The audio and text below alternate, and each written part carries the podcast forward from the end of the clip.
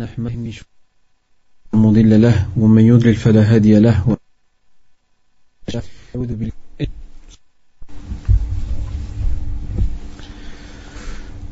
إن الحمد لله نحمده ونستعينه ونستغفره ونعوذ بالله من شرور أنفسنا ومن سيئات أعمالنا. من يهده الله فلا مضل له ومن يضلل فلا هادي له وأشهد أن لا إله إلا الله وحده لا شريك له. وأشهد أن محمدا عبده ورسوله. يا أيها الذين آمنوا اتقوا الله حق تقاته ولا تموتن إلا وأنتم مسلمون. يا أيها الناس اتقوا ربكم الذي خلقكم من نفس واحدة وخلق منها زوجها وبث منهما رجالا كثيرا ونساء. واتقوا الله الذي تساءلون به والأرحام. إن الله كان عليكم رقيبا. يا أيها الذين آمنوا اتقوا الله وقولوا قولا سديدا. يصلح لكم أعمالكم ويغفر لكم ذنوبكم ومن يطع الله ورسوله فقد فاز فوزا عظيما. أما بعد فإن أصدق الحديث كتاب الله عز وجل وخير الهدي هدي محمد صلى الله عليه وآله وسلم وشر الأمور محدثاتها وكل محدثة بدعة وكل بدعة ضلالة وكل ضلالة في النار.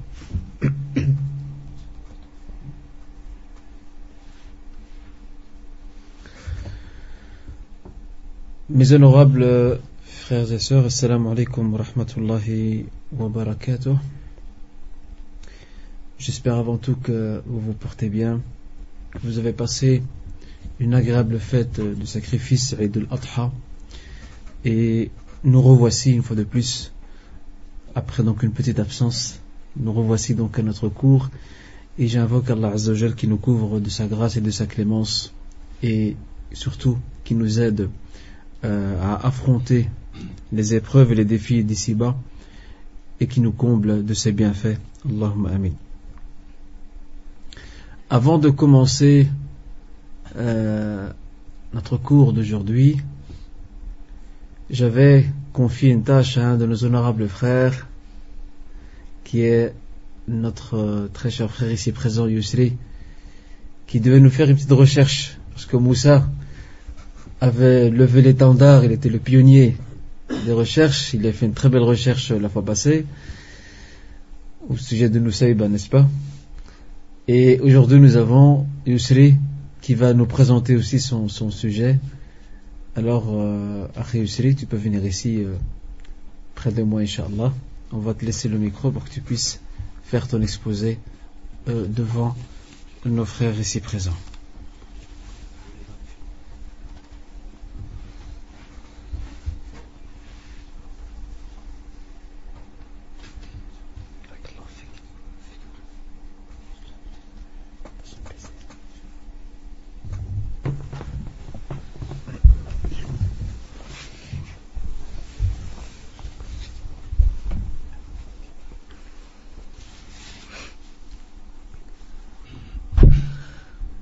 Bismillah ar-Rahman ar-Rahim. Donc, euh, comme promis, Euh, je devais présenter euh, mon exposé concernant la femme du prophète sallallahu alayhi wa sallam, Zainab bin Soujah. Et donc pour commencer, je voudrais parler en fait du fils adoptif du prophète sallallahu alayhi wa qui est d'autre que Zayd ibn Haritha. Il était marié à Zainab bin Soujah et le prophète l'avait marié en fait avec Zainab bin Soujah. C'était pour montrer, c'était pour montrer en fait que le prophète sallallahu alayhi wa sallam euh, il voulait montrer que, que donc, était une fille de, noble famille.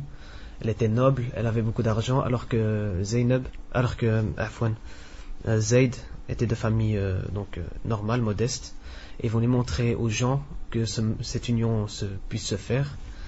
Et par conséquent, le prophète a autorisé ce mariage, et donc ils se sont mariés. Et par la suite, en fait, Zayd euh, l'a répudié et voulait obtenir le divorce, alors que le prophète il lui a dit Crains Dieu et garde pour toi ton épouse, cela est plus bénéfique pour toi. Et en fait, euh, le prophète sallallahu alayhi wa sallam ne voulait rien savoir de ce divorce.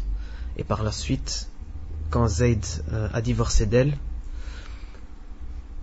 Allah subhanahu wa ta'ala, du haut des sept cieux, a fait euh, qu'elle épouse le prophète sallallahu alayhi wa sallam, donc après euh, le divorce de, de Zayd. Dieu est le proche qui l'a fait épouser au prophète sallallahu alayhi wa sallam. Il conclut l'acte de mariage du haut de son trône et il révéla à son prophète le verset 37 de Surat, euh, 33, donc l'Ahsab, les coalisés. Donc le verset dit Quand tu disais à celui que Dieu avait comblé de bienfaits, tout comme toi-même l'avais comblé, garde pour toi ton, épouse et crains Dieu. Et tu cachais en ton âme ce que Dieu allait rendre public.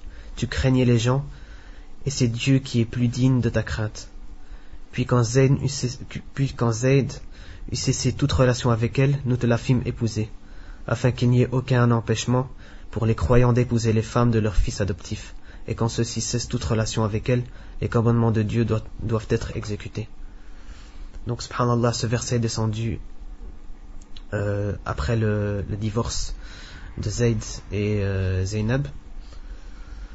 Donc, Zainab était, était fière de ce mariage parce qu'elle disait euh, aux autres femmes du prophète c'est vos parents qui vous ont marié alors que c'est Allah au-dessus de sept ceux qui m'a marié au prophète sallallahu alayhi wa sallam donc c'était c'était un honneur pour elle et une fierté elle, elle ne disait pas ça comme orgueil. C'était pas, c'était pas un orgueil en fait, c'était juste par fierté que subhanallah, Allah euh, a fait descendre ce verset pour, euh, pour dire au prophète euh, qu'il peut se marier avec Zainab. Donc ce mariage a d'une part consolidé les liens entre les différentes tribus et d'autre part attaché les cœurs au prophète et à la, vocation de l'islam. J'y reviendrai à la fin de l'exposé, Inch'Allah.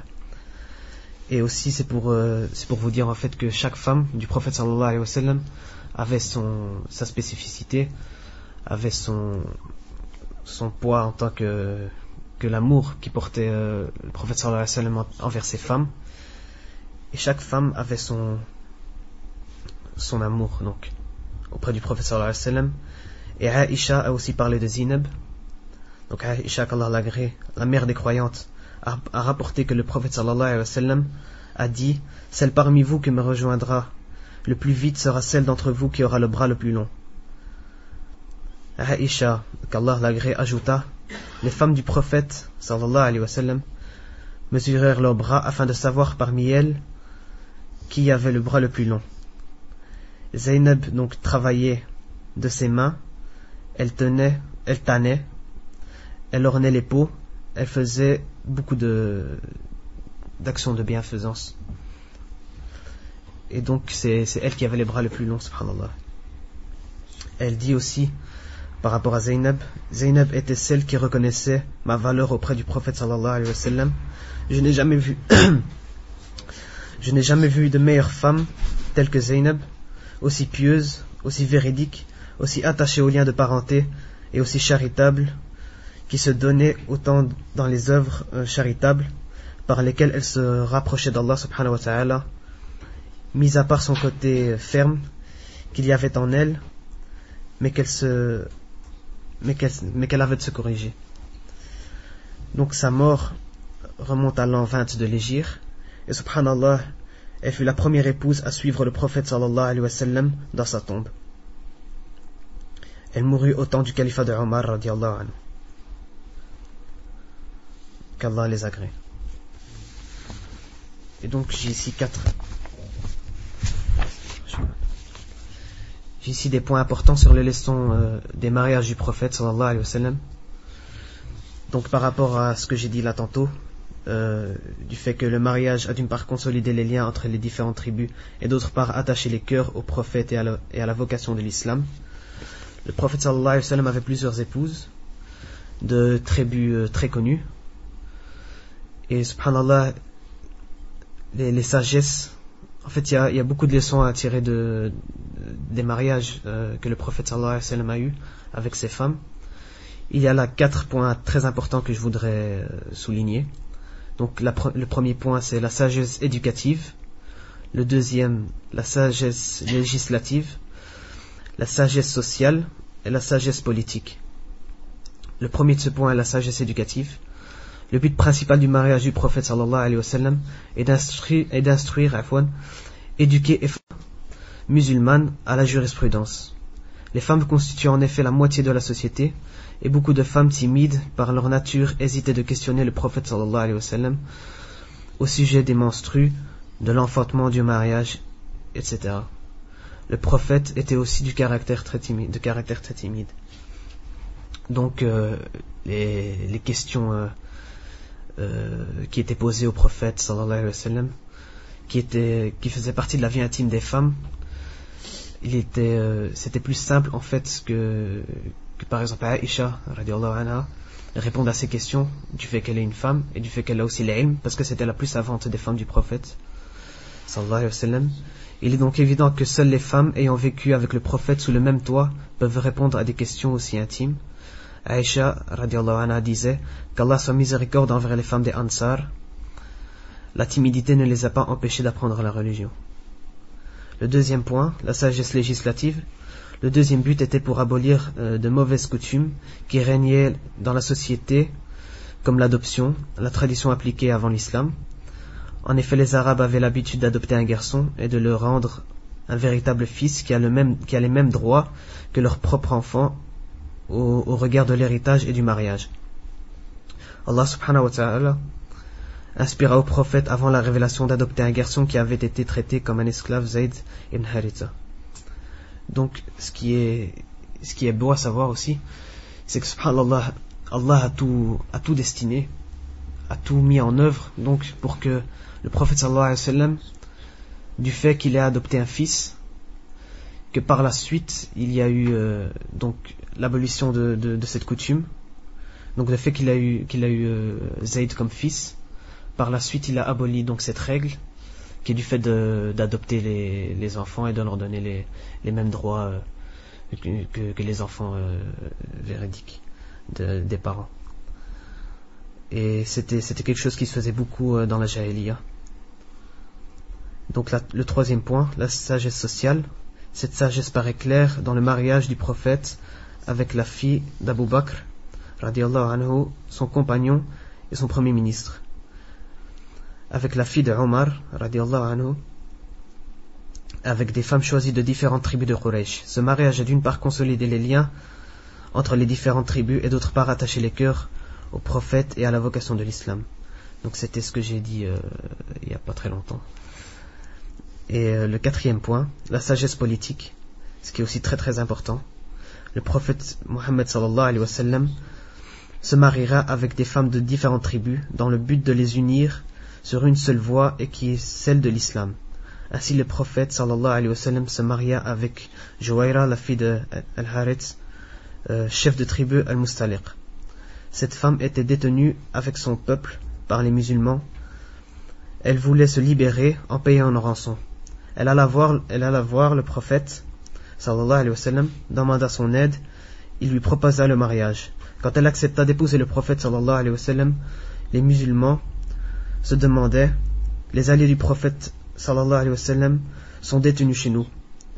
Donc ils, ils les ont libérés ils ont libéré tout le peuple de la tribu Al-Mustaliq quant à celle-ci a réalisé quant à, à celle-ci a réalisé l'honnêteté et la générosité des musulmans subhanallah ils ont tous embrassé l'islam pour devenir des croyants fidèles c'est ainsi que le mariage du prophète sallallahu alayhi wa sallam avec Jouaira était une bénédiction sur elle et, sur son peuple subhanallah donc vous voyez euh, par ces points par ces, par ces points que, que je viens de citer que le mariage, euh, que les mariages du, du prophète sallallahu alayhi wa sallam n'étaient pas par hasard.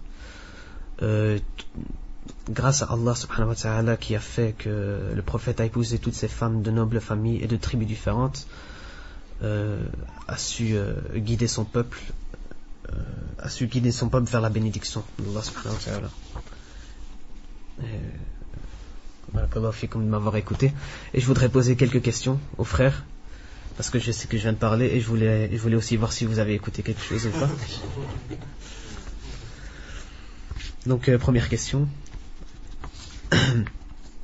quel verset et quelle sourate est descendu au prophète sallallahu alayhi wa euh, après le divorce de Zayd et Zaynab radiallahu anhu?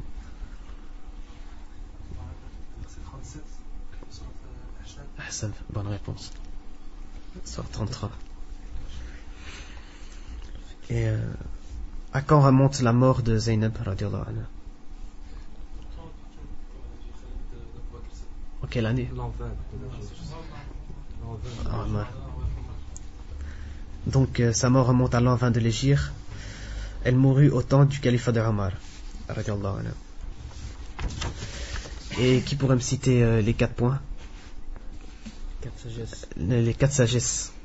Les points importants sur les leçons du mariage mariage dans, dans le but euh, éducatif, ouais. euh, politique. Politique. Euh,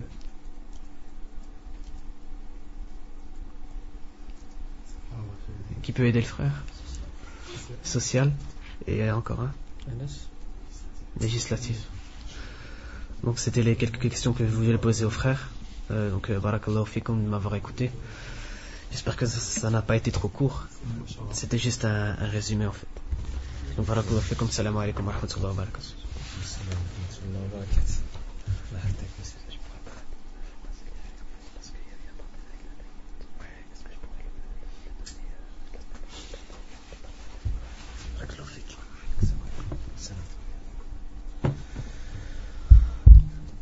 En tout cas, je tiens à en mon nom propre, mais aussi au nom de tous nos frères ici présents et probablement les sœurs aussi qui ont, qui ont écouté attentivement euh, cet exposé, cet excellent exposé de notre frère euh, Yusri. En tout cas, Yusri Barakallahu qu'Allah te bénisse, te comble de ses bienfaits.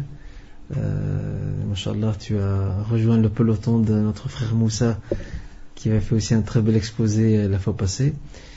Et euh, j'ai l'impression, j'ai vraiment l'impression que Yusri, Inch'Allah, sera demain un professeur, Inch'Allah. J'ai beaucoup aimé la méthode. À la fin, on posait les questions pour s'assurer que, tout a été bien compris. En tout cas, Barakallahu Et un grand merci aussi à notre frère Moussa, pour euh, ton exposé qui était, mashallah, euh, impeccable et excellent. Et je vous réserve, dans le cours tout à l'heure, encore une autre recherche. Je vous rate pas, hein, ça y est, maintenant, euh, vous avez mordu l'hameçon, euh, c'est terminé. On va aujourd'hui euh, un peu reprendre ce qu'on avait parlé, enfin ce qu'on avait dit la fois passée, par rapport à, à cette bataille qui s'est passée. elle s'est passée donc l'an 5 donc de l'Égypte durant le mois de Shawwal elle fait suite quelque part à Uhud. Et en fait, cette, cette bataille, cette expédition était une expédition punitive et en même temps préventive. Pourquoi? Parce que euh, ce clan tribal, Ben Mustalir, qui appartient à la tribu, à la grande tribu arabe et yéménite de Khuza'a, au début, ils étaient, euh, dans, ils étaient dans, de, bons termes. Ils vivaient avec les musulmans dans de bons termes. Ils étaient pacifiques envers les musulmans et n'ont jamais déclaré la moindre hostilité envers donc euh, les musulmans. Malheureusement, malheureusement, ils vont participer, donc Ben Moustaler vont participer à la bataille de Uhud aux côtés de Quraysh. Ils vont faire alliance avec Quraysh. Et on sait pourquoi ils font alliance avec Quraysh. On le sait très bien. Parce qu'ils ont des intérêts avec Quraysh. Il faut pas oublier que, euh, que entre Quraysh et Ben Moustalir, il y a des liens très très anciens, des alliances, des pactes commerciaux, des accords. Aussi, le chemin, la route euh, donc commerciale et marchande euh, qui passe sur, le, sur celui de, de, de, de Banu est, est, est une route stratégique qui aussi fait profiter. On voit que les Mécois, les Qurayshites ont réussi à gagner, à toucher l'âme sensible ou la courte sensible des Ben Mustalir qui est l'argent. Ils étaient polythéistes, on l'a dit la fois passée. Ils avaient même une statue, une idole vénérée par les Arabes de la péninsule qui est Manat. Et Manat tire son nom de l'un des noms d'Allah Azzawajal, qui est Al-Mannan. Manat tire son nom de l'un des noms d'Allah Azzawajal, qui est Al-Mannan. C'est important ça. Al-Mannan, c'est celui euh, qui a tous les droits de faveur sur son euh, prochain ou sur son sujet, et ici dans le cas d'Allah Azzawajal, euh, c'est sur ses serviteurs. Et bien sûr, il n'y a qu'Allah subhanahu wa ta'ala qui peut être Mannan, l'être humain ne peut pas l'être. Pourquoi? Parce que les biens ou toute faveur que j'accorde à mon prochain, en réalité cette faveur ne m'appartient pas. Cette faveur appartient à Allah Azzawajal. Mais elle est entre mes mains. Et j'ai pu la transmettre à autrui. J'ai aidé quelqu'un, ben, je l'ai aidé, alhamdulillah. Je ne dois pas demain lui rappeler 150 fois, euh, rappelle-toi, c'est moi qui t'ai aidé. Ça c'est le men, ça c'est pas permis, islamiquement. C'est même un grand péché en soi. On ne peut pas faire ça. Quand j'ai aidé quelqu'un, ben, je l'ai aidé pour Allah Azzawajal, et c'est tout, point à la ligne. Je ne vais pas plus loin que ça. Et je ne recherche pas du tout une reconnaissance de sa part. S'il me dit merci, barakallahu fik, shukran, jazakallahu khairan, tous les mots, tous les termes, toutes les expressions possibles imaginables, tant mieux, ça fait du bien. S'il me dit rien, c'est pas grave.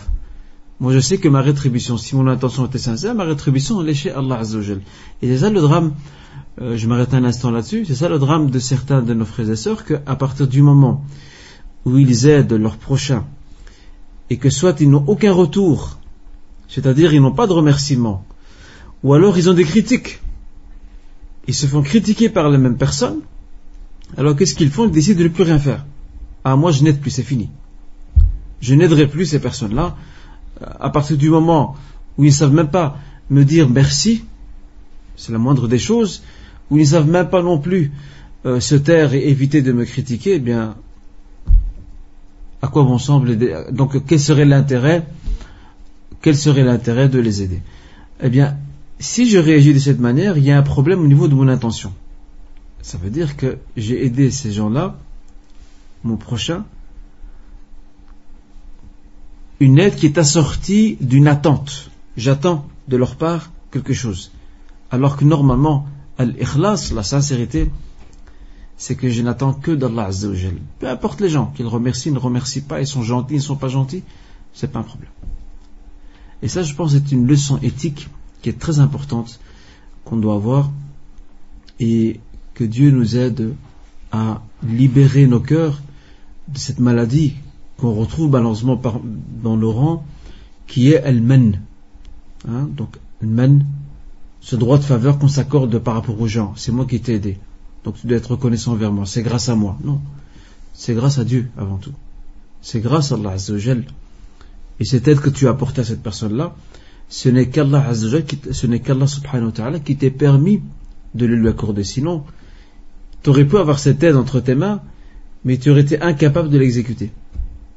Donc, pour revenir un peu à Manat, eh bien, c'est tiré de l'un des noms d'Allah Azzawajal, Al-Mannan, et vous savez maintenant qu'il n'y a qu'Allah subhanahu wa ta'ala qui peut s'accorder des droits de faveur sur ses serviteurs.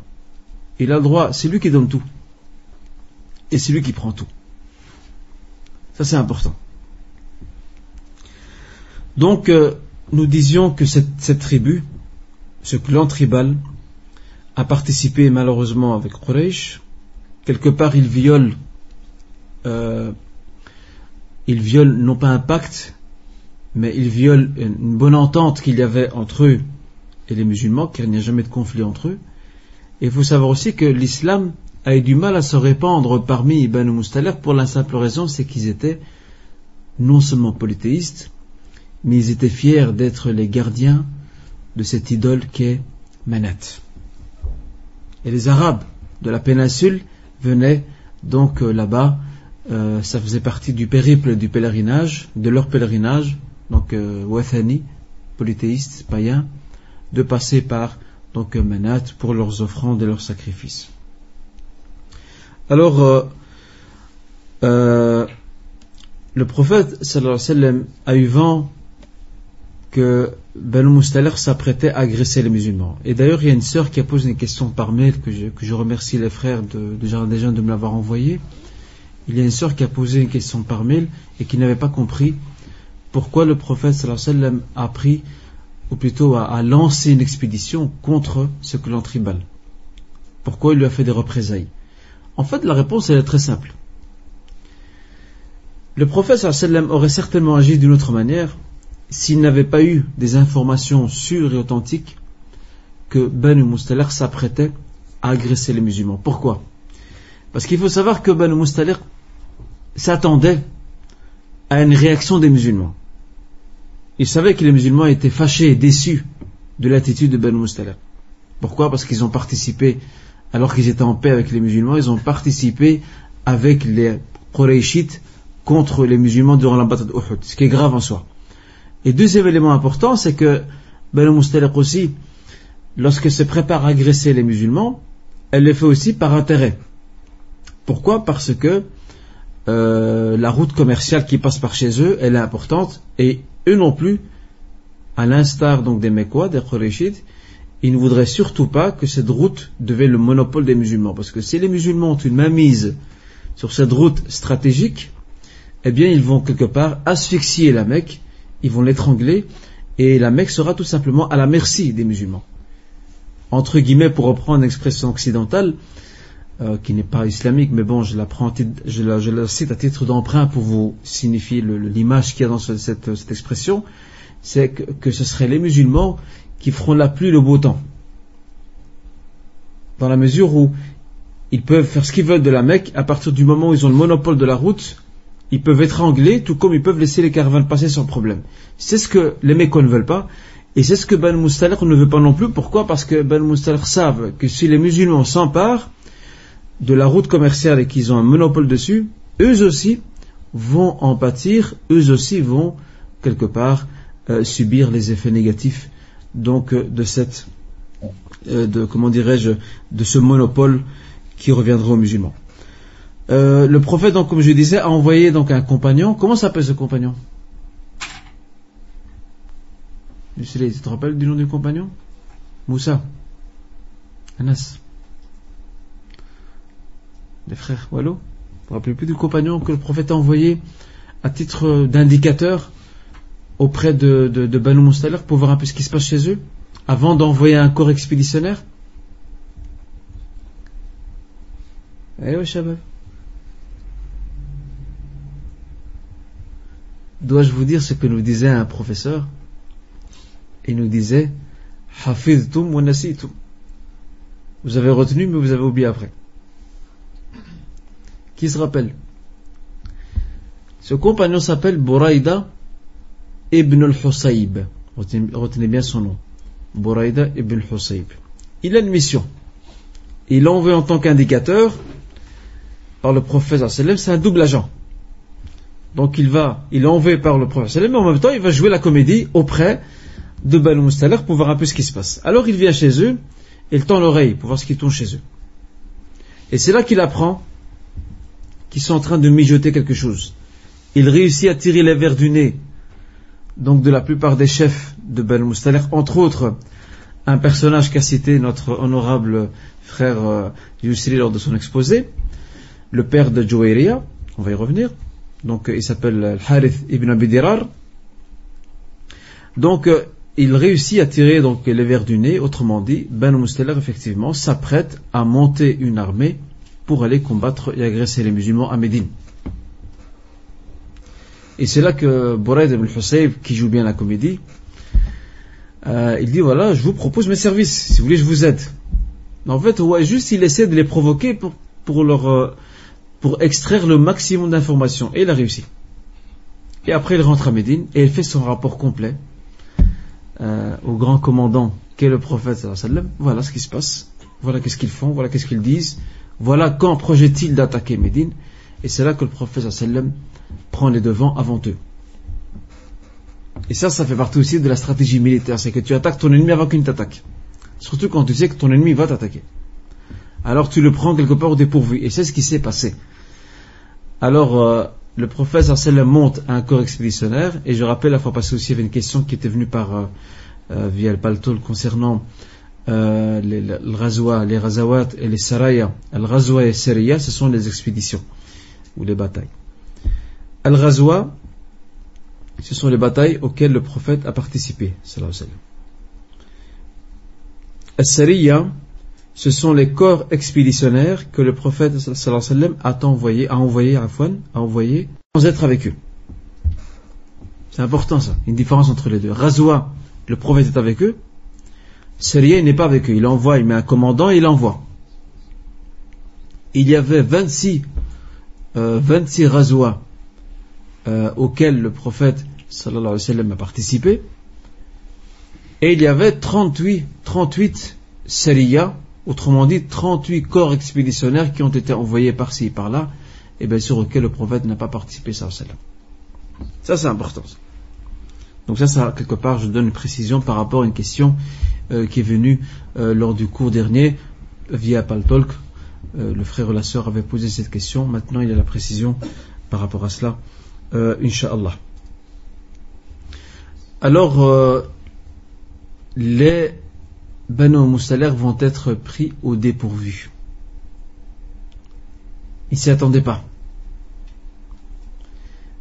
Ils vont être pris au dépourvu auprès d'un fleuve qui s'appelle Al-Muraysir. Le fleuve de Al-Muraysir. En fait, pendant que les musulmans arrivent, que se passe-t-il?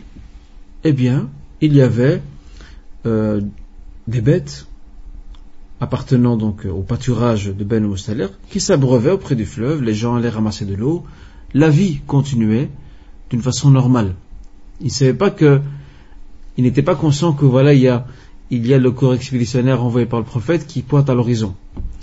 Et lorsque le prophète sallam est arrivé, et selon certains historiens, mais il n'y a pas de, il n'y a pas de source sûre donc euh, à ce niveau-là, selon certains historiens, ils disent que les musulmans étaient, et le, nombre de soldats musulmans était de 700 et qu'il y avait plus ou moins 3, donc 30 cavaliers, donc 10 au muhajirin et 20 au ansar.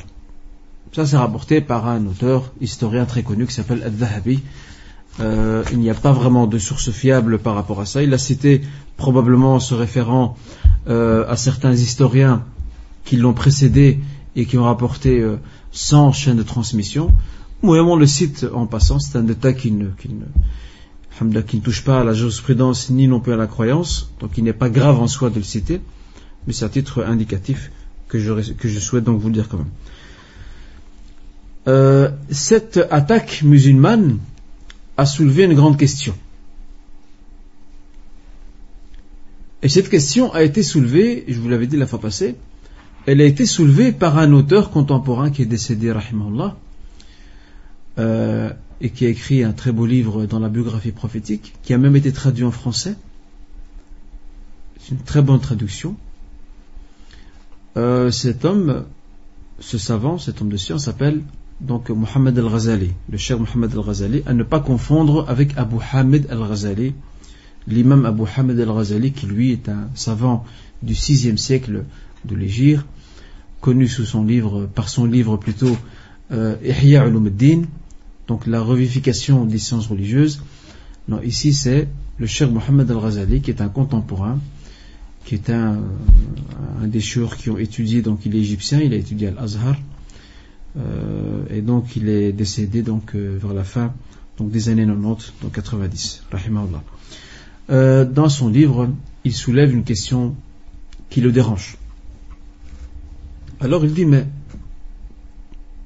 agresser le camp adverse, ça fait pas partie de la stratégie prophétique et ni non plus des enseignements de l'islam. Ce n'est pas parce qu'ils avaient euh, l'intention de combattre les musulmans qu'on peut déjà aller les agresser. Donc il a soulevé une question qui quelque part, euh, malgré toutes les critiques qu'il a reçues après par rapport à cette question, elle peut être quelque part, à certains points de vue, pertinente. Et donc le fait qu'ils disent, qu'ils disent que ça ne correspond pas aux enseignements de l'islam, euh, ça c'est à une condition. Et même à trois conditions, je vous dirais, pour aller plus loin. La première chose, c'est que ces gens-là, le message de l'islam leur est parvenu. Parce que lui, il se basait sur le fait que le prophète n'agressait, entre guillemets, n'attaquait jamais le camp adverse sans leur proposer d'abord l'islam. Sans les appeler, les inviter à l'islam. Et s'ils refusent, là, il y a d'autres étapes. Ici, Ben ou Mustaliq savaient ce que c'était l'islam. Ils ont reçu le message de l'islam. Ça, c'est une chose. La deuxième chose, ils ne sont plus en paix avec les musulmans. Ils font partie du camp des agresseurs. À partir du moment où ils ont rejoint Quraysh lors de la bataille de Uhud, de quelle paix parlons-nous encore? Il n'y a plus de paix. Je vivais avec toi euh, dans une coexistence tout à fait pacifique, et du jour au lendemain tu fais alliance avec mon ennemi, ben, dans ce cas tu plus, euh, plus mon voisin euh, pacifique. Tu as, tu as déclenché les hostilités, même si tu ne m'as pas combattu directement, tu l'as fait par l'entremise. Si tu ne me l'as pas déclaré directement, tu l'as fait par l'entremise donc euh, de Quraysh. Ça c'est la deuxième chose. La troisième chose, cette guerre préventive menée par le prophète elle était en soi, ce n'était pas que des intentions il y avait une armée qui s'organisait, qui se mettait en place. Il y avait euh, une intention d'agression de la part de Beno Mustalik. Avec ces trois éléments-là, nous savons aisément répondre à cette question pertinente soulevée par le cher Mohamed Al-Ghazali dans euh, son livre Fiqh Sira. Qui sait me rappeler ces trois éléments?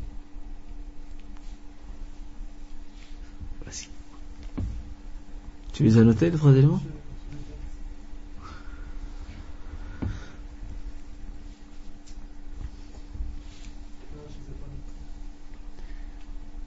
Qui c'est qui c'est Oui, fais, vas-y. Le message de l'islam Tout à fait. Première chose. Donc le, message de l'islam leur est parvenu. Ils ont été invités à l'islam. Ils savent ce que c'est quoi l'islam. Deuxièmement.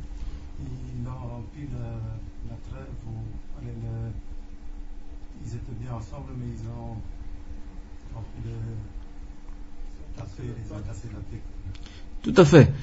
Euh, quelque part, ils ont violé le statut de coexistence pacifique qu'ils avaient avec les musulmans.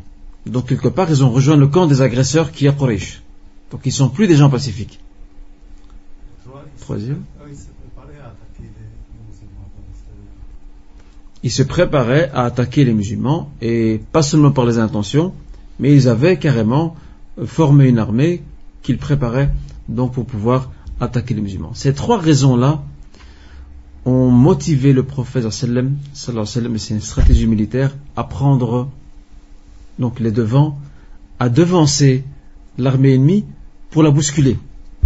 Et c'est ce qui s'est passé.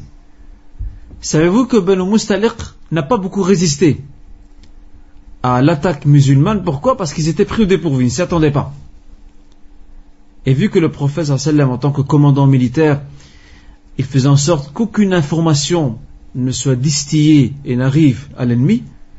Donc on sait, en fait, on ne sait jamais ce que le prophète va faire. On ne sait pas ce qu'il va faire. Et c'est ça, parce que le prophète, ça c'est une leçon pour nous,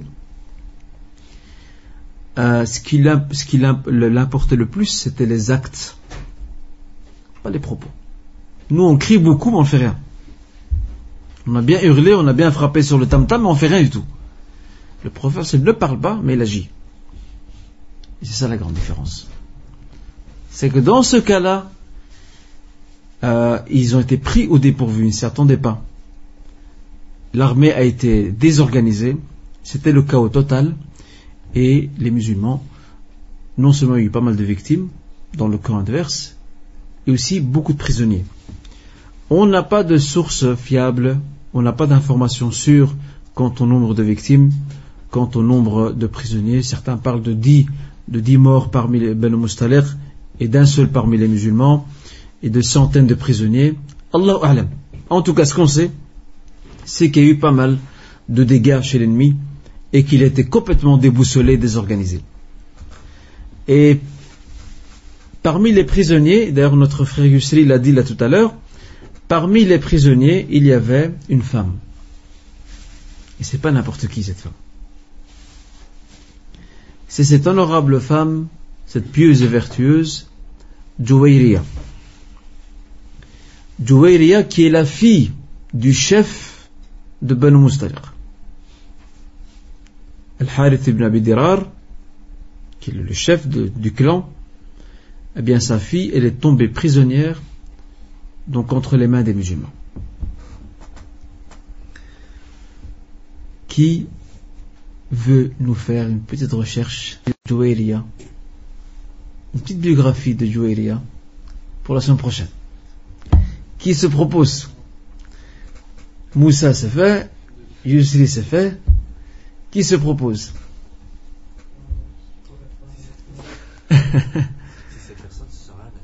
Hmm? Ou alors Anas. On prend Anas. Ça va Anas? Ah Astaghfirullah. Ça va pas.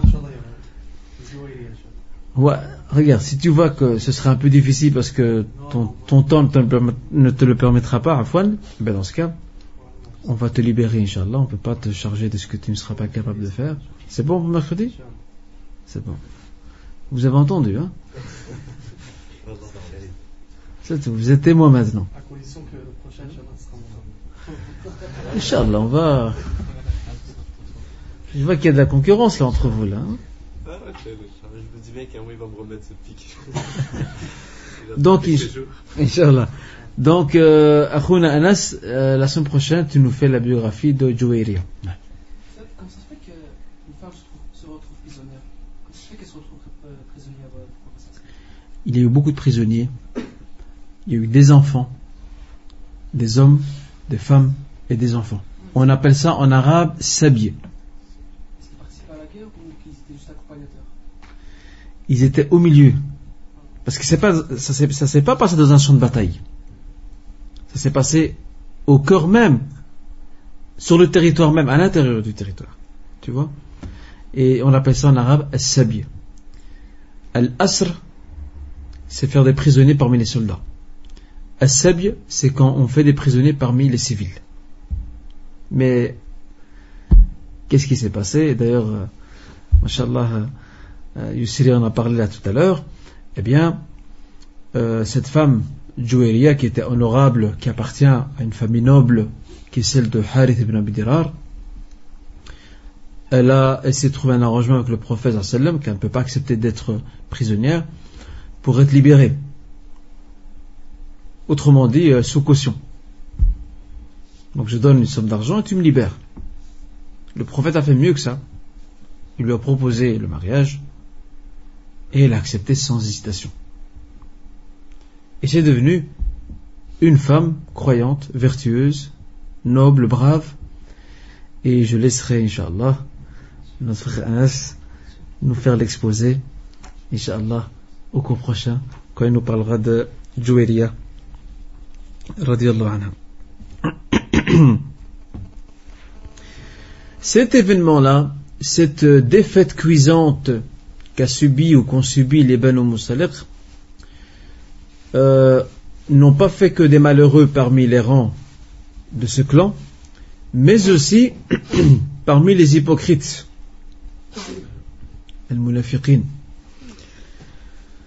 Car vous savez que les hypocrites, qui cette fois, pour sauver leur face, sont sortis avec les musulmans, donc ils ont dit on fait partie du corps expéditionnaire, on va avec eux. Ce, ce groupe d'hypocrites, en fait, ils basent tout sur les apparences. Ils oublient qu'Allah Azzawajal lit et sait ce qui est dans leur cœur. Ils oublient ça. Tout ce qui leur importe, c'est de sauver leurs apparences. Alors ils ont cafouillé euh, à la bataille de Uhud. Ils vont essayer de se rattraper à travers donc euh, l'expédition de Ben Mustalik en faisant partie du corps expéditionnaire. Mais ils rêvaient, ils souhaitaient, ils préféraient voir les musulmans être battus. Vaincus. Ils rêvaient de ça. ils avaient, euh,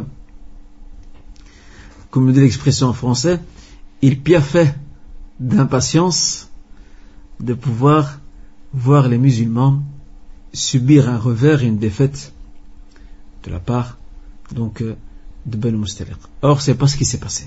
C'est le contraire. Avec une très grande facilité, une très grande aisance, les musulmans ont battu, ont écrasé l'armée de Ben Mustaliq, l'ont même désorganisé. Et par rapport à ça, la haine et la rancune qu'il y avait dans les cœurs des hypocrites ne va faire, qu'augmenter. Parce que tout ce qu'ils souhaitent, c'est que les musulmans soient battus. C'est ça leur rêve. Ils n'aiment pas le bien. Ils n'aiment pas qu'un bien quelconque arrive chez les musulmans. Ils veulent que ceux-ci soient absolument battus et humiliés. Mais bon, comme le dit l'expression en arabe,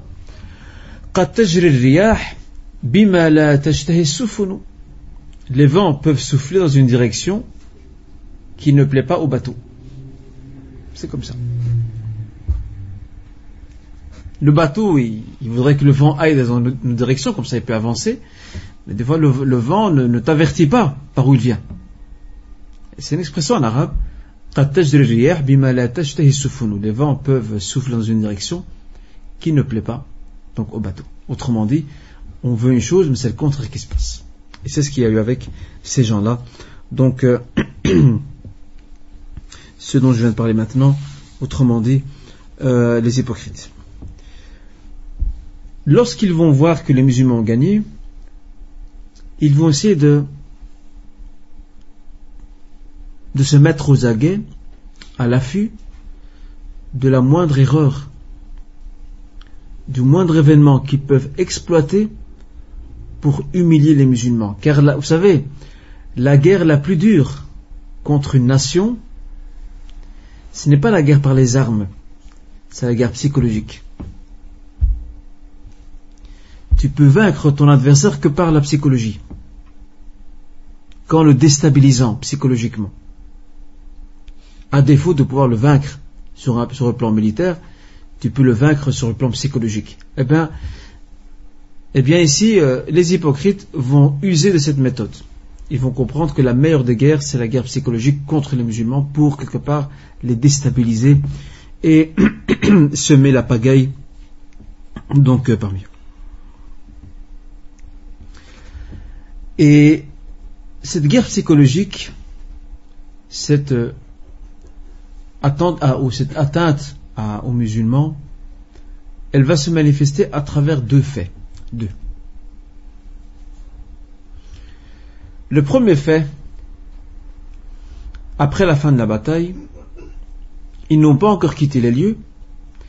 Voilà que les hypocrites encouragent les leurs qui sont dans le, corps, dans le corps expéditionnaire, mais aussi les autres, à ne pas dépenser de leur argent pour les musulmans, pour le prophète et ceux qui sont autour de lui, jusqu'à ce qu'il n'y ait plus rien. Autrement dit, quelque part, il disait aux bailleurs de fonds, à ceux qui avaient de l'argent, qui aidaient financièrement, ne donnez rien, à Muhammad, à ceux qui sont autour de lui, jusqu'à ce que pour finir, ses partisans vont se disperser. Pourquoi? Parce qu'il n'y aura plus de force, il n'y aura plus de moyens. Et dans ce fait-là, il y avait un témoin qui a entendu ça. Ça a été dit par le chef des hypocrites. Qui se rappelle du nom du chef des hypocrites? Voilà. C'est ça. Il s'appelle bien sûr euh, Abdullah ibn Ubay ibn Saloul. Très bien. Qui voudrait nous faire sa biographie? Il n'a pas une belle biographie, il faut le dire, ce sera Mourad, Inch'Allah. Je quelques jours, je Ce ne sera pas bien sûr pour la semaine prochaine. On va la laisser pour, le mercredi suivant, Inch'Allah. À juger À faire conclure Alhamdulillah. Donc rappelez-vous, hein, soyez témoins. Nous avons deux exposés. Le prochain, c'est celui de notre frère Anas, qui va nous parler de Jouairia. Et nous avons un exposé qui viendra la semaine suivante et qui sera euh, donné et dispensé par notre frère ici présent, donc notre frère Mourad, euh, et qui sera, qui concernera la biographie pas très rose et pas très belle euh, d'un personnage qui ne sert pas du tout d'exemple et qui est donc le chef des hypocrites, Abdullah ibn Ubay ibn Saloul. Je retiens. Très bien. Donc, il y avait un témoin qui a entendu ça, qui a entendu ces manigances, ce jeu, euh, ce jeu vicieux auquel se livre cet homme qui cherche à quelque part à, à déstabiliser le corps expéditionnaire musulman. Ce témoin, c'est un jeune homme, un jeune garçon, qui faisait partie du corps expéditionnaire et qui s'appelle Zayd ibn Arqam. Il a entendu ça. Il a entendu de ses oreilles que cet hypocrite, cet ennemi juré de l'islam, manigançait avec son groupe pour ne plus aider les musulmans et les laisser dans le désarroi. Qu'est-ce qu'il a fait? Il l'a dit à son oncle. Et le narrateur qui rapporte le fait doute. Probablement l'a-t-il dit à Omar, Ibn Khattab. S'il l'a dit à son oncle, son oncle ici n'est autre, et faites attention à ce que je vais dire, n'est autre que Saad ibn Ubada, mais Saad ibn Ubada n'est pas l'oncle réel, n'est pas le vrai oncle de Zayd. Saad ibn Ubada, c'est le, c'est le chef du clan tribal médinois de Khazraj. Mais lorsqu'il dit Ammi, c'est par respect. Comme nous, aujourd'hui, on dira à quelqu'un qui est, plus âgé que nous, on lui dira Ammi. Ok? Ou à une femme qui est plus âgée, on lui dira par exemple. Khalati. Pareil. Eh bien, ici, qu'est-ce qu'il a fait? Il a été le dire à, euh, soit à Omar, ou alors soit à euh, ibn Ubada. Et celui-ci, ce dernier, a directement été le dire au prophète sallallahu alayhi wa sallam. Alors lorsque le prophète, qui faisait partie du corps expéditionnaire, je le rappelle, lorsqu'il a su, qu'est-ce qu'il a fait? Il a appelé Zayd ibn Arqam. Il dit, viens. Regardez comment le prophète veut vérifier l'information à sa source, à son c'est pas comme aujourd'hui. Nous, le premier venu qui nous sort une info, c'est pas vrai, c'est incroyable. C'est c'est bon, il a, il il a mis un cachet dessus, c'est validé, il n'y a plus de problème. Et c'est comme ça que les rumeurs circulent parmi nous avec une très grande, ils sont, ces rumeurs circulent plus rapidement que, que le mail, euh, plus rapidement que les virus qui ravagent nos sociétés, quels qu'ils soient. Et c'est pour ça que même les Européens connaissent ce qu'on appelle le téléphone arabe. Parce que l'info circule très vite, elle est fausse, elle est vraie, c'est pas grave.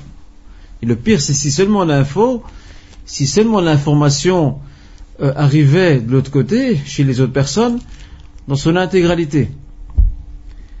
Elle est retapée.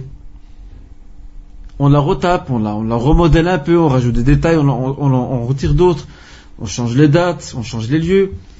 Et d'ailleurs, je voudrais vous citer, probablement que je vous l'ai dit un jour, mais je le rappelle de nouveau, qu'il y avait un, honorable savant de l'islam qui s'appelle Al-Hassan al-Basri. C'était un homme très pieux et vertueux. Il vivait à Bassora en Irak, qui est une ville qui jusqu'à aujourd'hui porte toujours ce nom-là, Bassora. À ne pas confondre avec Boussra. Bassora et Boussra, ce n'est pas la même chose. Bassora, c'est en Irak, Boussra, c'est en Syrie. Alors, Al-Hassan Basri, un jour, a voulu tester l'effet des rumeurs. Qu'est-ce qu'il a fait? Il a inventé une histoire. Et il a été la raconter à quelqu'un. Alors ce quelqu'un était impressionné d'entendre cette histoire. Et puis il a laissé. Et ce quelqu'un est parti la raconter à quelqu'un d'autre. Et ça fait le tour de Bagdad. C'est arrivé jusqu'au sultan et c'est redescendu. Et c'est revenu vers lui. Le seul problème, c'est que lorsqu'elle est revenue vers lui, il a cru à sa propre information. Pourquoi? Parce qu'il avait complètement changé. C'était une autre histoire. Ils ont retiré plein de détails, ils en ont rajouté d'autres. Il y a des nouveaux personnages qui se sont rajoutés, il y a une nouvelle date, et de nouveaux événements. Bref, on rapièce, on retape l'info, il est revenu, et il a lui-même, il, est tombé, il est devenu victime de sa propre information qu'il a répandue. Et c'est là qu'il a pris conscience des dégâts que font les rumeurs. Donc, euh, on doit faire attention. Regardez quelle éthique que le prophète nous enseigne. Il ne s'est pas contenté d'acquiescer ce que va lui dire euh, Sa'd ibn Ubad ou Omar ibn Khattab selon euh, le doute du narrateur qui rapporte le récit, euh, il va convoquer carrément Zayd ibn Arqam qui est témoin oculaire du fait. En lui disant viens ici. Qu'as-tu entendu? Et c'est là que, ce récit est rapporté par le Bukhari Muslim. Et c'est là que Zayd ibn Arqam raconte ce qu'il a entendu de ses propres oreilles. Que va-t-il se passer? Le prophète sallallahu convoque donc le chef des hypocrites, et ceux qui étaient avec lui, les hypocrites comme lui. Et il confronte en disant voilà, est-ce vrai que vous avez, dit, ceci et cela? Et ils se sont mis à jurer. Wallahi que c'est pas vrai. Nous jurons par Allah Azzawajal que c'est un mensonge. On n'a jamais dit ça. L'affaire est close. Stop. Le prophète a dit à, Zayd, c'est bon, tu peux rentrer chez toi. Le fait démenti. Zayd, il a eu mal au cœur. Parce qu'il a entendu. Il est sûr de ce qu'il a entendu. Il, disait que jamais il n'a eu de soucis, il n'a senti un chagrin aussi fort que ce moment-là. Comment le prophète sallam préfère croire à ces menteurs, à ces imposteurs que sont les hypocrites, il ne veut pas, croire en lui. Qui lui est un compagnon intègre, alors que le prophète sallam sait, connaît très bien ces gens-là. Ils savent que ce sont des magouilleurs. Mais malgré tout, le prophète, qu'est-ce qu'il a fait? Il leur a dit, c'est bon, vous avez juré, c'est bon, ça suffit ici. Toi, rentre chez toi. Il est rentré triste et dans le chagrin, jusqu'à ce que descende une sourate qui va mettre à nu les hypocrites et va les démasquer une fois pour toutes. Et c'est une sourate qui est descendue en leur honneur, entre guillemets, c'est une sourate qui s'appelle la sourate des hypocrites. Elle porte leur nom. Elle est dans le Coran, ouvrez le Coran, vous allez la trouver. Sourate al-Munafiqun, la sourate des hypocrites, elle va descendre et elle va euh, quelque part disculper Zayd ibn Arqam par rapport à l'éventuelle rumeur ou accusation qui pourrait, qui pourrait être adressée à son encontre et qui va aussi bien euh, démasquer et mettre à nu le visage mensonger de ces gens que sont donc les hypocrites. Et ce propos qu'a tenu euh, le chef des hypocrites va être repris texto dans la sourate. Et c'est là que le prophète sallam appelle, ou plutôt convoque Zayd. Alors Zayd arrive, Zayd ne sait pas ce qui se passe. Il arrive chez le prophète sallam bredouille, il arrive chez lui, que se passe-t-il? Et c'est là que le prophète lui lit la sourate, lui récite la sourate et lui dit Zayd, Allah Azzawajal a fait descendre une sourate qui te donne raison. Et donc, qui t'accorde crédit par rapport à ce que tu as dit. Là, ils ont été démasqués. Et je voudrais maintenant vous arrêter à quelques leçons qu'on peut tirer de cet événement, de ce fait divers. C'est important de tirer des leçons de ça. Euh, le premier événement, enfin la première leçon qu'on peut tirer, c'est la bassesse d'âme des hypocrites. Ce fond très mauvais qu'il y a en eux. Ils sont prêts à mentir, à tricher, à être malhonnêtes. Et ça, on appelle ça en arabe al-khissa. En arabe, on appelle ça al-khissa. Ou. C'est la bassesse d'une âme. Qu'elle est très très basse. Elle est très mauvaise. Donc, ils, ils n'ont pas eu, euh, ils n'ont eu aucune hésitation, vous imaginez, non seulement à mentir, mais à jurer sur leur mensonge. Quelqu'un peut, entre guillemets, peut mentir, ce qui est grave en soi, mais jurer sur ton mensonge, ça c'est le pire. C'est le comble, ça. Ça c'est le comble. Et malheureusement, ce comportement existe encore aujourd'hui, parmi les musulmans. Il y a des gens, subhanallah, je, je- je reste toujours étonné, il y a des gens parmi nous qui n'ont pas froid aux yeux. Ils mentent et ils jurent par Allah Azzawajal comme quoi ils disent vrai. Et le pire, c'est quand il prend le mushaf, le Coran, il met sa main dessus. Il dit, je jure par Allah que c'est ce que, ce que je dis est vrai. Alors que lui, dans son fort intérieur, il sait qu'il ment. Ça, ça, je, n'arrive pas à donner, à trouver un qualificatif assez fort pour décrire la dégradation de foi, de moralité à laquelle est arrivée cette personne par rapport à Allah Azzawajal. Tous prendre la parole d'Allah comme témoin, ou plutôt euh, Allah subhanahu wa ta'ala tu le prends comme garant, ou son livre tu le prends comme garant quant à ton mensonge, ça c'est une chose incroyable. Ça c'est quelque chose d'incroyable. Et on a un jour interrogé le prophète. On lui dit, est-ce que le musulman, le croyant plutôt, est-il capable de boire, donc boire du vin, commettre ce péché? Le prophète a dit oui. Est-il capable de voler Tout à fait. Est-il capable de mentir? Le sallam dit non, il ne peut pas mentir. Ça veut dire que tous ces péchés-là qui sont graves, voler, la fornication, zina, euh, consommer des boissons alcoolisées, tout ça sont des péchés très graves. Mais le prophète dit que le croyant peut glisser et tomber là-dedans, mais pas le mensonge. Regardez comment il, coupe la corde. Il brise l'anneau entre une attitude qui était propre aux hypocrites, qui, est- une attitude qu'on ne retrouve que chez des gens qui n'ont aucune moralité, aucun grain de bien dans leur cœur, et ils ont le mensonge très facile, et les croyants, qui sont appelés à avoir les attitudes les plus nobles et les plus honorables. C'est pas possible. Un croyant ne peut pas mentir. Alors je sais que vous allez me dire, oui, mais des fois on est quelque part piégé. Quelqu'un, par exemple, qui a une information, ou qui est face à une situation, et certains disent, oui, mais euh, j'étais obligé de mentir.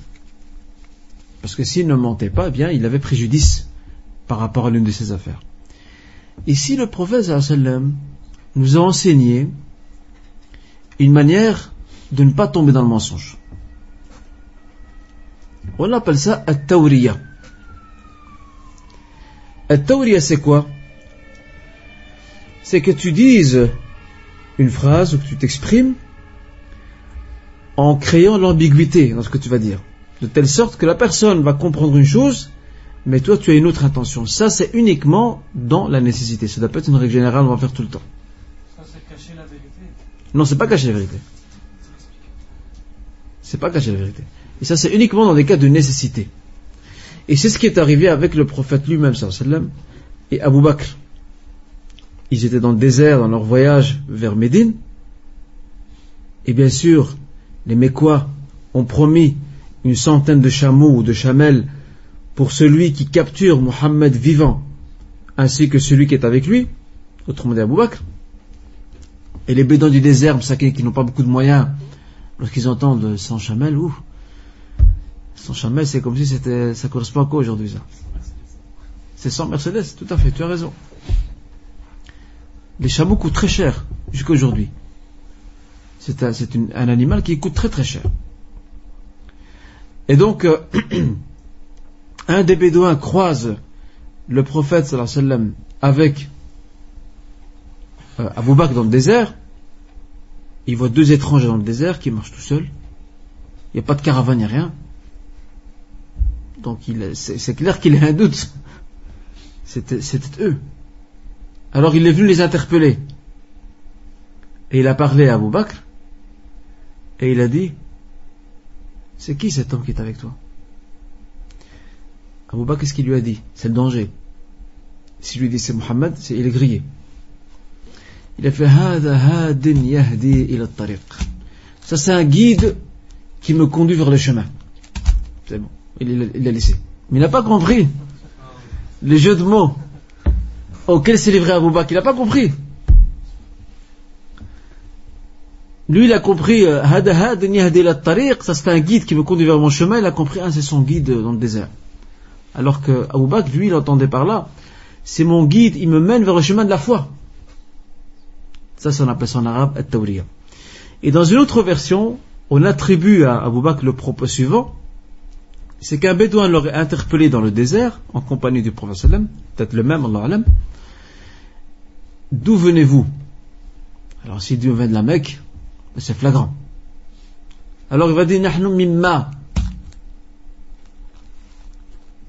Ben, c'est bon. Vous pouvez aller, vous pouvez passer. Il a cru, cet homme a cru que c'était une région, alors qu'en fait, il dit, mimma, nous sommes créés de sperme. Sauf d'eau, de sperme.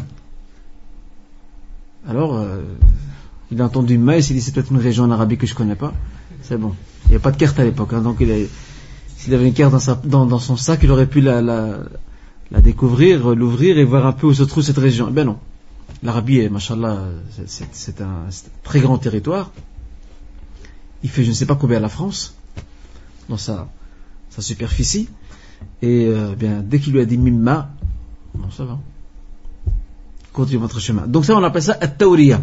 Et ça, c'est permis uniquement dans des cas de nécessité. Il ne faut pas que ça devienne une règle générale parce qu'après on tombe dans le mensonge pour du vrai.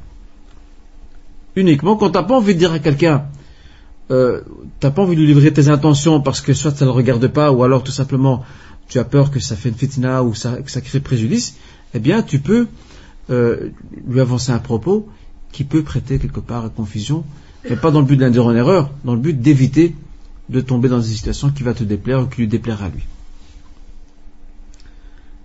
Ça, c'est comme ça. Et ça, c'était habitué chez les Arabes, ça. Euh, pour pousser le, bouchon plus loin, vous savez que les Arabes n'appelaient jamais le malade, ils l'appelaient jamais malade. Al-Marid, Al-Saqim, ça c'est le terme qu'on utilise pour, pour désigner un malade. Nous, déjà, on dit Marid. Hein Al-Marid, Al-Saqim. Les Arabes, ils disaient Al-Salim, celui qui est en bonne santé. Pourquoi il y avait, regardez, il y avait une psychologie éthique derrière, c'était de d'insuffler l'espoir en ce malade qu'un jour il va retrouver une bonne santé. Alors qu'il n'est pas en bonne santé, il est malade. Mais ils disent Hada Salim.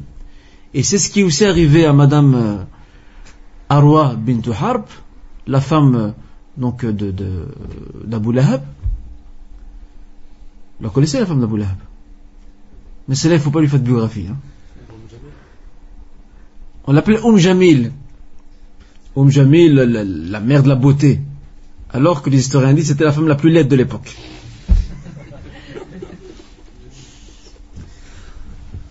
C'était pour ne pas la, ne pas elle le désespoir voilà, pour lui donner un peu d'espoir, quelque part qu'elle arrête de se lamenter, c'est bon, tu es la reine de, des beautés, c'est bon, ça va pas. Ou jamais, stop. Alors qu'elle était très laide. Donc on voit ici que il y a des expressions qui peuvent être usées pour éviter le mensonge, pour revenir à Tauria, mais je rappelle uniquement dans des cas de nécessité. Ça c'est la première leçon. Euh, et en passant, je vais préciser une chose en passant par rapport à la première leçon. c'est que, subhanallah, les grands adversaires de l'islam n'ont jamais, parmi les, les n'ont jamais usé du mensonge contre les musulmans. Ils sont trop fiers de mentir. C'est la fierté qui les empêche de mentir. Vous imaginez? C'est pas par principe, c'est par fierté. Parce qu'il ne veut pas que demain, on le taxe de menteur.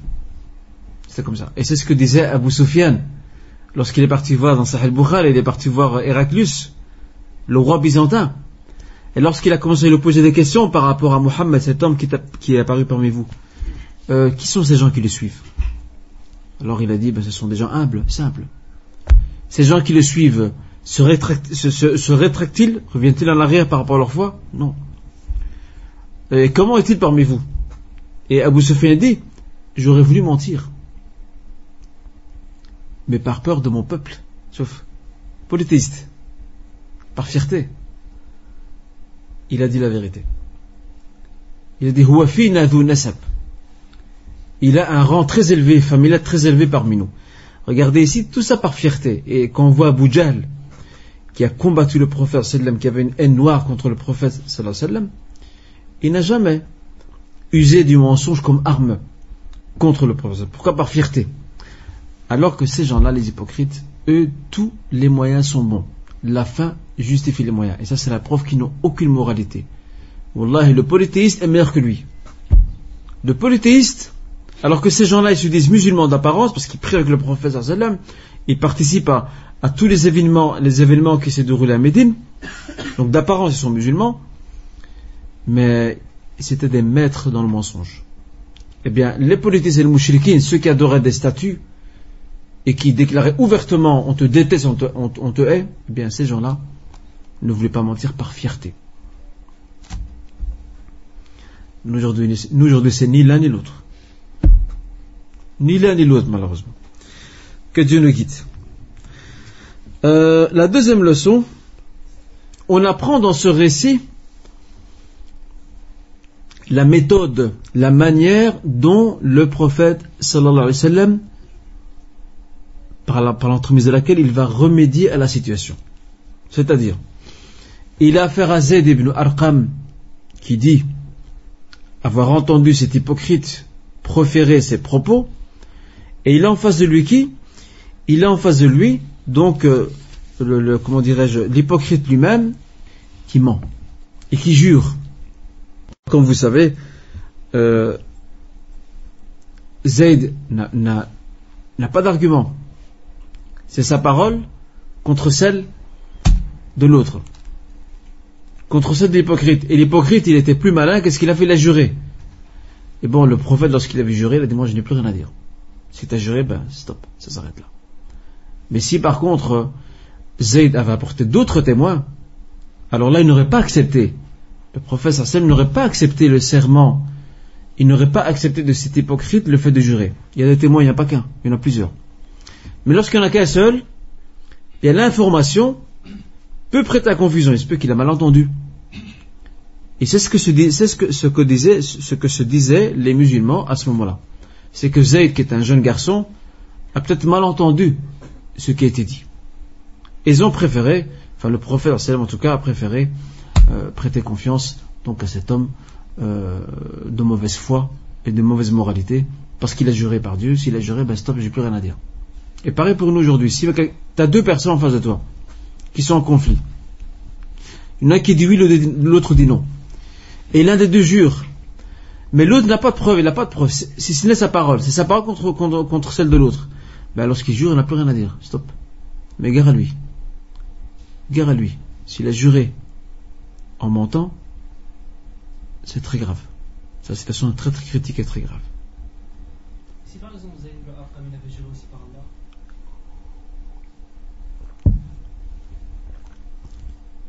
s'il avait juré par Allah, si Zayd avait juré comme, comme, comme, euh, l'a fait l'autre, le prophète aurait accepté le, propos de. Non, non, aurait accepté le propos de, de l'autre, l'hypocrite. Pourquoi? Déjà, ils étaient à plusieurs, parce qu'il faut oublier qu'il n'est pas venu tout seul, il est venu avec son clan, primo. Secondo, Zayd, non, non, adresse une accusation. et l'autre est innocent jusqu'à preuve du contraire. Alors toute accusation doit être fondée.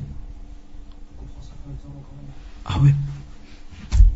Jusqu'à maintenant. La troisième euh, leçon qu'on peut tirer donc de cet événement,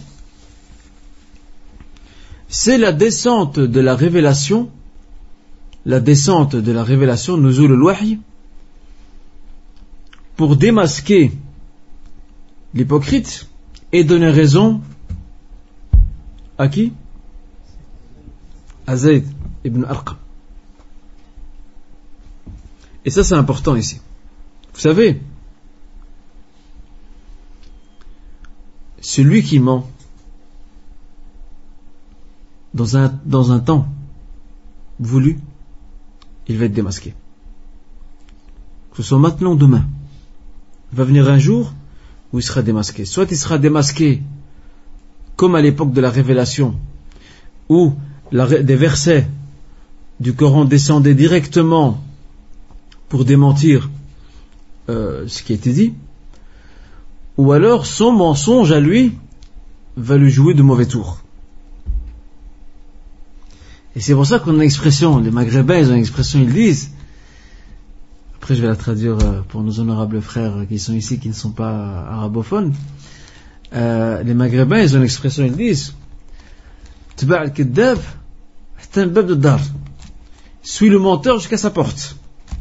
Ça veut dire, s'il te ment et que t'as pas de preuve, suis-le dans son raisonnement jusqu'au moment où tu arriveras à sa porte et là tu verras ce qu'il en est. Pareil ici. Celui qui ment, maintenant il n'y a plus de révélation. Celui qui ment, un jour ou l'autre, il va se prendre à son propre piège. Allah subhanahu wa ta'ala va le démasquer un jour ou l'autre. Soit par son propre mensonge à lui, ou soit par un fait. Et par rapport à ça, il y avait euh, un pieux prédécesseur qui disait, qui parlait du hadith, des traditions prophétiques et des narrateurs qui les rapportent. Il disait, nous nous servions, sauf, nous nous servions de l'oubli pour euh, débusquer les menteurs. Ça veut dire quoi? Ça veut dire que le narrateur, un narrateur venait, dit voilà, le prophète a dit, et il ment dans ce qu'il a dit. Il lui laissait un temps, et revenait chez lui. Qu'est-ce qu'a dit le prophète Il a déjà oublié. Et il se contredit. Mais tu m'as dit, il y a, pas longtemps, tu m'as dit, ceci, cela. Comment ça se fait que maintenant il y a une autre version Mais, masha'Allah, tabarakallah, il y en a, c'est des champions dans le mensonge. Il y en a, masha'Allah, tabarakallah, je crois que, je crois que Satan est un bon élève auprès d'eux. Ce sont des champions dans le mensonge. Même quand tu les prends en flagrant délit, je ne sais pas comment ils font, ils arrivent encore à s'en sortir. Et je vais vous raconter un fait divers qui s'est passé dans l'histoire. Ça s'est passé en Irak. À l'époque de l'imam Ahmed ibn Hanbal et de son ami Yahya ibn Ma'in, sont deux grands savants de hadith. Alors ils sont dans une mosquée tous les deux. C'est des grands amis. Et tous les deux sont des grandes références dans le hadith. À un moment donné, après la prière, un homme s'est levé, il a fait un speech, un discours. Et il a commencé à citer des traditions prophétiques. Et il a commencé à dire Ahmed ibn Hanbal m'a raconté, Yahya ibn Ma'in m'a raconté, et les deux se sont regardés. On n'a jamais vu ce type. D'où il a sorti ça? Il n'arrêtait pas de, de- dans, dans tout ce qu'il tout ce qu'il inventait, tout ce qu'il inventait, il n'arrêtait pas de dire